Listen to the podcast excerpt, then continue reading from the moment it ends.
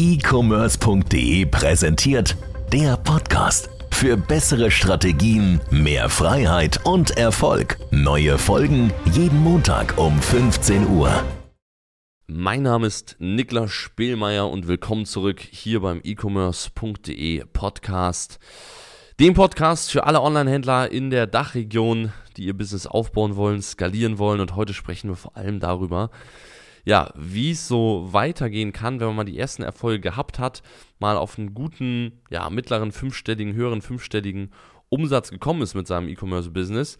Ähm, ab wann eigentlich ein Zeitpunkt gekommen ist, wo man eventuell Mitarbeiter einstellt, ob das überhaupt smart ist, Mitarbeiter einzustellen oder ob man lieber, ja, langfristig auch die Prozesse outsourcen soll, also einfach abgeben soll an Agenturen, an Dienstleister und so weiter und so fort. Das ist tatsächlich so ein Punkt, der im E-Commerce sehr ungewöhnlich ist und wovon sich der E-Commerce, glaube ich, von den meisten Geschäftsmodellen verabschiedet. Ich kenne Leute, die machen Millionen Umsätze und haben keine Mitarbeiter. Das ist nicht normal. Also, wenn man, wer hier selbstständig ist, wer Unternehmer ist, außerhalb vom E-Commerce, der wird das wissen. Es gibt Unternehmen, die machen 300.000 oder 400.000 Euro Umsatz und haben drei oder vier Mitarbeiter. Ja, oder fünf oder sechs Mitarbeiter, sogar noch mehr. Ja, und es gibt, dann gibt es Leute im E-Commerce, die machen, keine Ahnung, 5, 7, 8, 9, 10 Millionen Euro Umsatz und machen das alleine. So und arbeiten jeden Tag nur sechs Stunden. Das ist sehr ungewöhnlich. Das heißt, ähm, wir werden nicht nur darum denken, wann es sinnvoll sein kann, Mitarbeiter zu einzustellen, sondern ob das überhaupt sinnvoll ist, denn es wird gar nicht für jeden sinnvoll sein. Das kann ich an der Stelle schon mal verraten. Warum ist das überhaupt möglich im E-Commerce? So viel an Umsatz zu generieren und gleichzeitig sozusagen so wenig Manpower zu brauchen. Tatsächlich ist das eine Illusion, denn in Wirklichkeit brauchst du Manpower, nur dass es sehr einfach ist, das von vornherein outzusourcen. Beispielsweise das Fulfillment deiner Ware.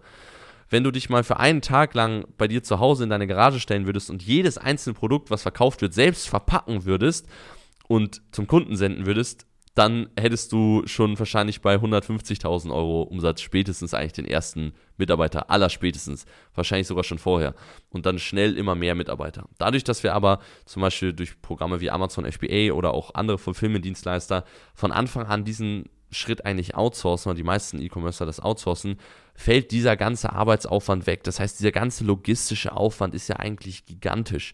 Der fällt aber komplett weg, weil der ja von vornherein mit einkalkuliert ist und ähm, nicht mitberechnet wird.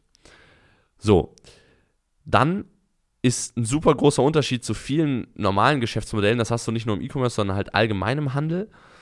Du kaufst dir die Ware ein. Also ich sage mal, ein Dienstleister zum Beispiel, der muss ja arbeiten für sein Geld. Der Händler muss einkaufen für sein Geld.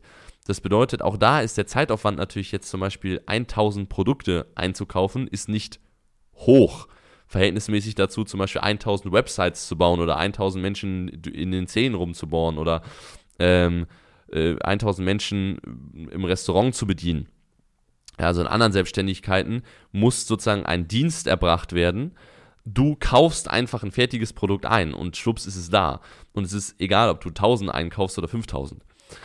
So, dann ist es so, dass du halt mittlerweile im E-Commerce super viele Dinge ja, einfach auch wieder von vornherein automatisiert bekommen hast. Beispielsweise der Verkauf deiner Produkte. Wenn du jetzt ein normales Geschäft hast, dann brauchst du Leute natürlich, die an der Kasse stehen, du brauchst Leute, die die Regale einräumen, du brauchst Leute, die äh, nach Feierabend sauber machen, die die Fensterscheiben putzen und so weiter und so fort. Du brauchst, du brauchst für all das Zeit.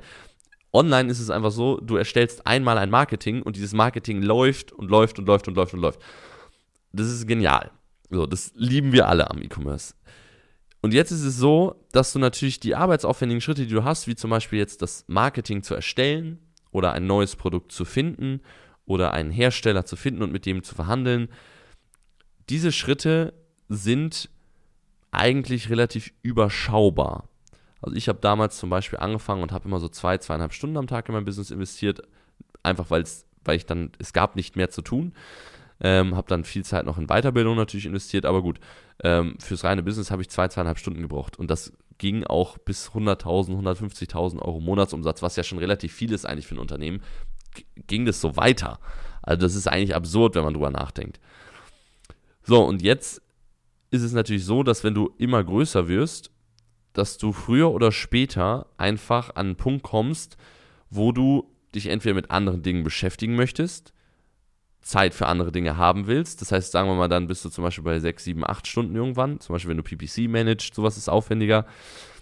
Und jetzt natürlich die Frage, okay, ich will mehr Zeit haben, gebe ich jetzt zum Beispiel dieses PPC-Management oder die Suche neuer Produkte oder die Herstellerverhandlung oder das Erstellen des Marketings, zum Beispiel gebe ich das an einen Mitarbeiter ab oder suche ich mir einen Dienstleister, denn die gibt es mittlerweile wie Sand am Meer.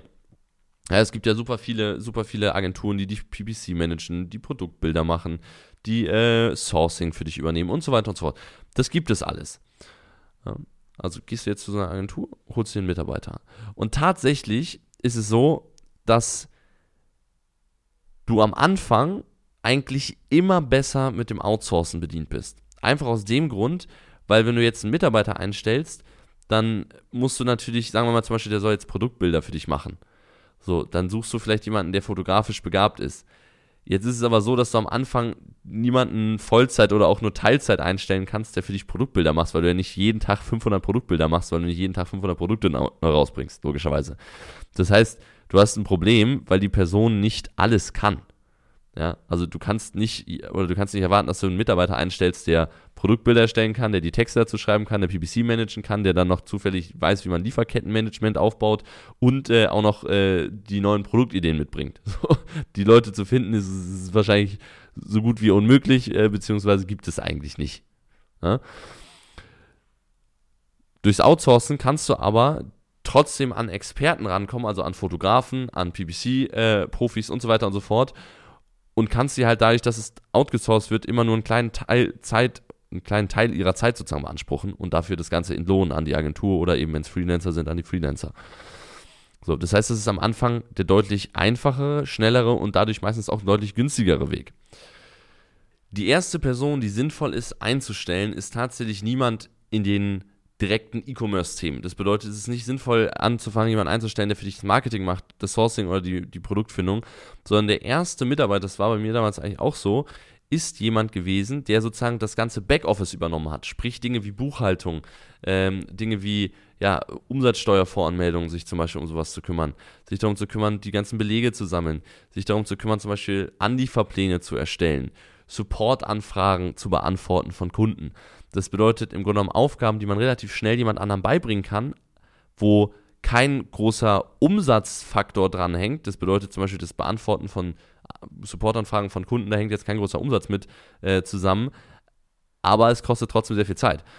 Und da kannst du eigentlich am allerersten jemanden einstellen, der wirklich auch Zeit da reinstecken kann, dir sehr viel Zeit spart ohne dass du erstmal irgendwie auf der einen Seite eine fachliche Gefahr für dein Unternehmen hast, dadurch, dass du zum Beispiel jemanden im Marketing einstellst, der gar kein Marketing kann, äh, oder jemanden, der, der sourced für dich, der gar nicht sourcen kann oder so, ähm, sondern wirklich, äh, ja, Basic-Aufgaben hast, die du aber erstmal abgeben kannst, worüber du dich viel mehr auf das Business und die eigentlichen Dinge, die dir wahrscheinlich auch Spaß machen, konzentrieren kannst. Und dann, ab einer gewissen Größe, ist es natürlich sinnvoll zu sagen, okay, pass auf, jetzt gehen wir vielleicht mal rein und ich schaue mal, ob ich jemanden finde, der zum Beispiel mit mir zusammen im gesamten Punkt Sourcing und Lieferketten arbeitet. Das kommt jetzt aber ein bisschen darauf an, wo du die größte Engstelle hast. Kann auch sein, dass du jemanden einstellen solltest, der eher Richtung PPC zum Beispiel ist, je nachdem, wo du größten, den größten Zeitaufwand hast. Wenn du zum Beispiel ständig neue Produkte an den Markt bringst, Sourcing zum Beispiel sehr, sehr wichtig.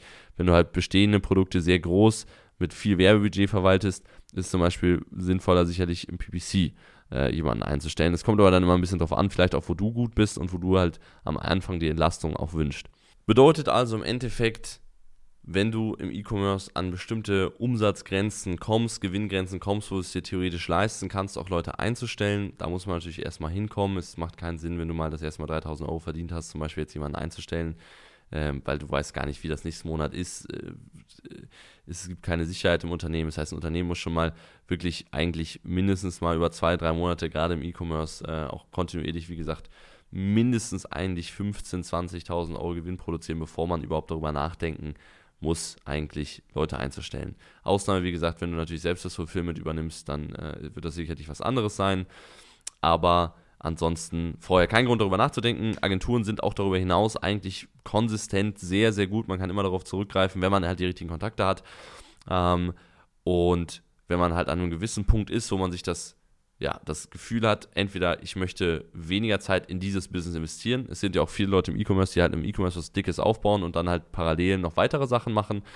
Ähm, dann kann man da sehr gut auch Leute eben anlernen, einstellen. Ähm, zum Beispiel, wir haben äh, mittlerweile sozusagen interne Schulungsprozesse für, für äh, Mitarbeiter. Das heißt, wir können den Leuten dann auch in jedem Bereich sozusagen anlernen, wir können denen alles beibringen ähm, und das ohne selbst extrem viel Zeit investieren zu müssen, was zum Beispiel super wichtig ist. Denn du wirst keine Leute finden, die im E-Commerce zum Beispiel genau für deine Produkte oder für das, was du halt tust, perfekt ausgebildet sind, einfach weil es dafür keine Ausbildung gibt. Also, in dem Sinne, Schlussstrich, ich würde von Anfang an eher erstmal auf das Thema Outsourcing setzen und dann einfach ab dem Punkt, wo du selbst das Gefühl hast, hey, ich würde mich jetzt gerne selbst entlasten, beziehungsweise will schneller vorankommen oder brauche mehr Expertise in dem Bereich, dann Leute einzustellen.